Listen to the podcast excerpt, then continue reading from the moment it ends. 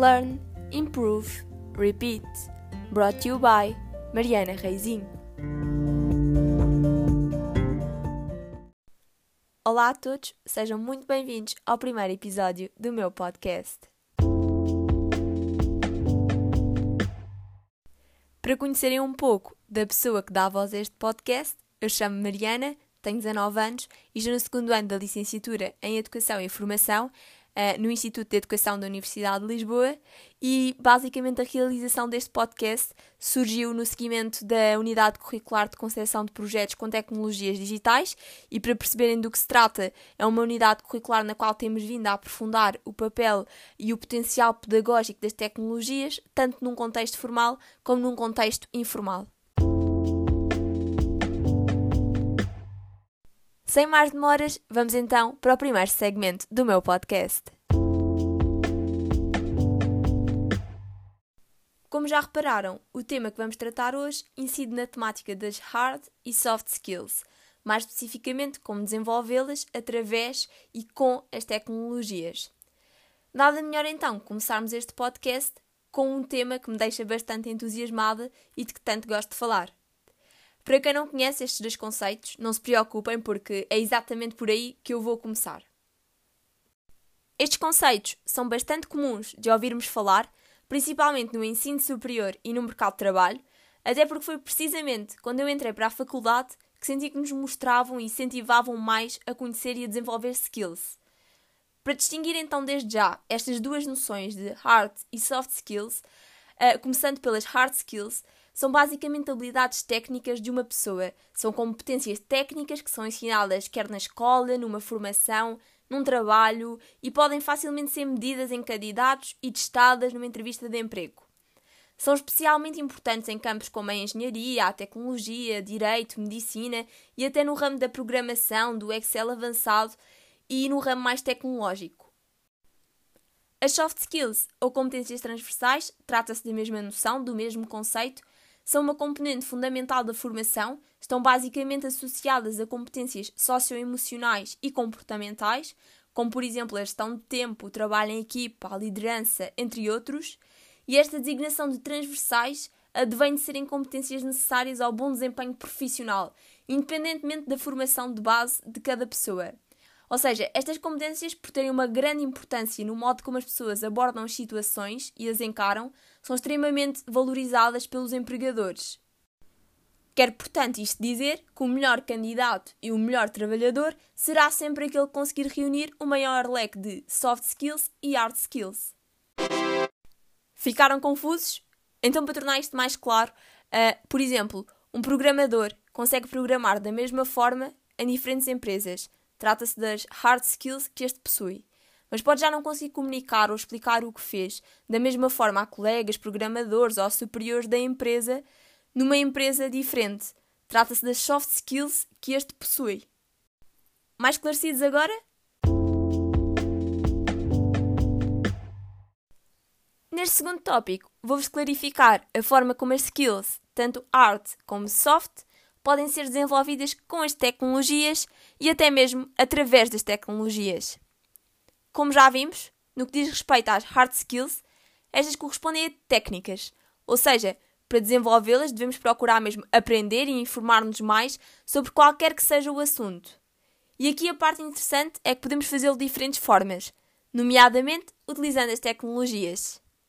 Citando até a docente Joana Viana, hoje muitas das situações de aprendizagem quer sejam de caráter marcadamente formal ou informal, são mediadas pelo uso das tecnologias digitais, em particular da internet.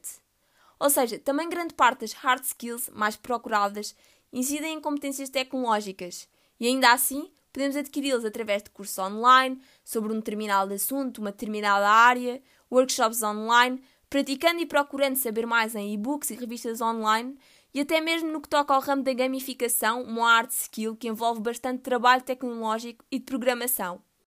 Muitas vezes, das hard skills provêm até mesmo as soft skills. E quero eu dizer com isto, por exemplo, ao dominarmos o Canva ou o Photoshop, duas ferramentas bastante úteis e com um caráter de complexidade diferente, de facto, apresentamos também como pessoas criativas e com um pensamento criativo. Aproveito desde já isto para fazer a transição então para a relação das tecnologias com as soft skills. Assim como nas hard skills, também as soft skills andam de braço dado com as tecnologias.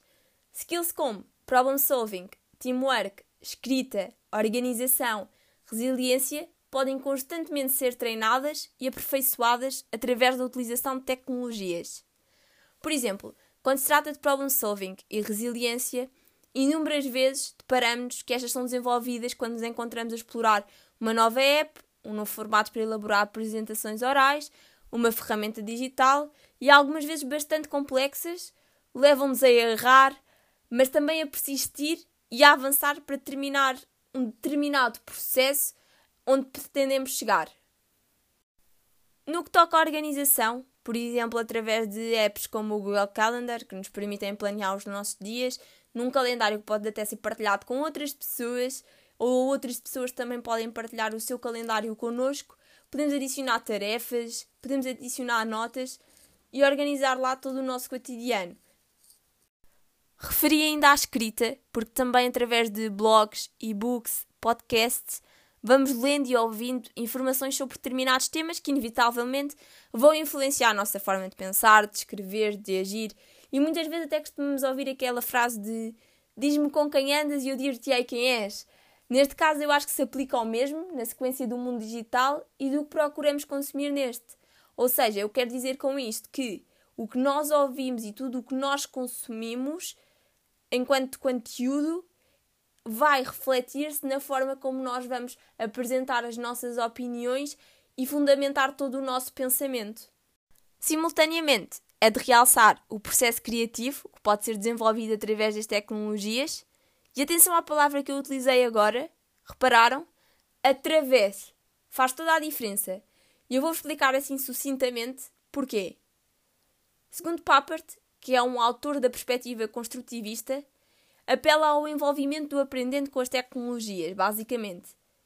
E o que é que isto quer dizer de diferente para vocês que possivelmente nunca ouviram falar nisto?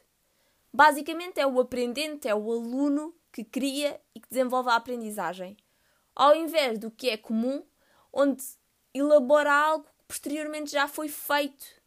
Ou seja, segundo Luciamante, cabe ao aprendente construir conhecimento no lugar de reproduzi-lo, estabelecer conversação no lugar da simples recepção, articular no lugar de repetir, colaborar em vez de competir, refletir em vez de apenas seguir prescrições pelo que os alunos são chamados a abandonar o seu papel meramente passivo e a assumir uma cota parte de autonomia e simultaneamente de responsabilidade no processo de aprendizagem. Perceberam agora a diversidade de formas de apelar ao desenvolvimento das hard e soft skills através das tecnologias? Acredito ter ajudado e por isso vamos lá para mais dicas. Agora, após partilhar convosco algumas ideias que fui construindo ao longo da minha vida académica, pessoal, social e de experiências que tive a oportunidade de ter, gostava que refletissem que o ponto de partida está então no autoconhecimento que é o processo de análise daquilo que nós próprios temos de melhor e do que precisamos de evoluir para otimizar a nossa performance e nos tornarmos mais completos e só assim alcançarmos o máximo do nosso potencial. Juntando a isto, o que cada vez mais não é o nosso futuro, como muitas pessoas têm o hábito de dizer, mas sim desde já o nosso presente, que é o mundo digital. Obrigada a todos que ficaram desse lado. Vemos no próximo episódio e não se esqueçam: learn, improve, repeat.